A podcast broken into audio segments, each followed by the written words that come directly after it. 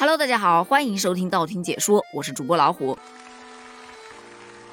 最近呢，我看到一个这样的词叫不确定性焦虑，我就细细的去研究了一下，我发现它怎么每次出一个新词，我都能非常完美的在自己身上找到答案呢？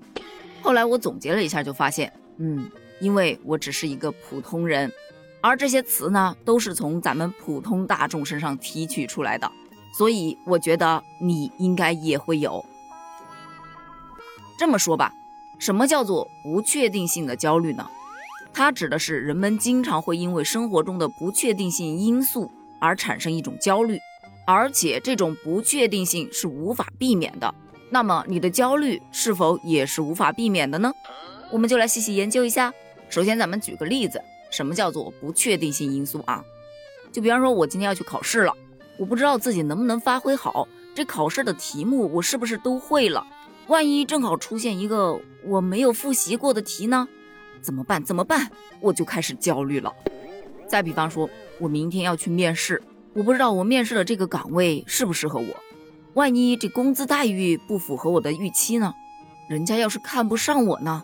我到底要穿哪件衣服才能够给别人留下一个好的印象呢？啊，我好焦虑。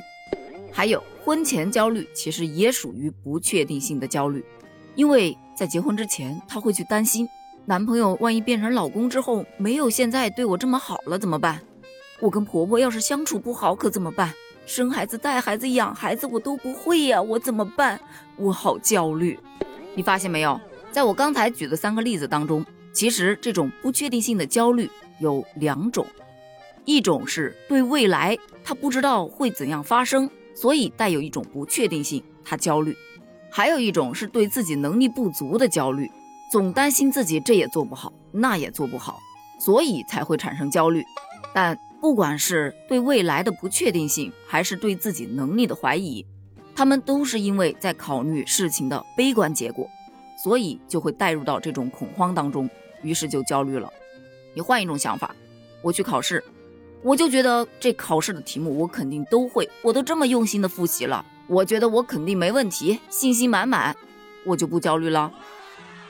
我去面试，我觉得这场面试 so easy 啦，我觉得这工作我完全可以胜任。他们如果看不上我，那是他们的损失。我焦虑什么？婚前焦虑，我对自己的男朋友信心满满，要不然我干嘛嫁给他？我对我们的未来是充满了期待的。我就一直相信我们可以携手走过每一个春夏秋冬，那有什么好焦虑的呢？所以我就觉得呀，一切都要往好的一面去看，这焦虑感自然就会减轻很多。但是也有人出来反对了，这居安思危你没听过吗？做任何事情之前都要先做好一个最坏的打算，你不知道吗？嗯嗯，我觉得很有道理啊，毕竟是古人云的嘛，那自然道理肯定是有的。这就是我要说的下一个点，焦虑其实是把双刃剑，你过度的焦虑肯定是会影响你的正常生活的，而适度的焦虑则可以激发人的进取心，让人积极向上，把事件往好的一方面去推进。同样的，考试也会去担心啊，万一有我们不会的题可怎么办呢？那么我就把我平常不太会的，对吧？我拿出来看一看，复习的重点我就放在这上面。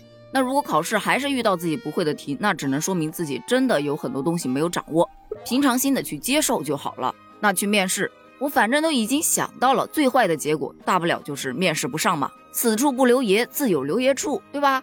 我就去试就行了，放手一搏，也不会有什么更糟糕的结果了嘛。婚前焦虑那个，那就是活在当下就好，一步一步的走，婚姻是经营出来的，眼前的才是生活嘛。以后会发生什么，谁也预料不到啊！那就以后遇到了再说呗。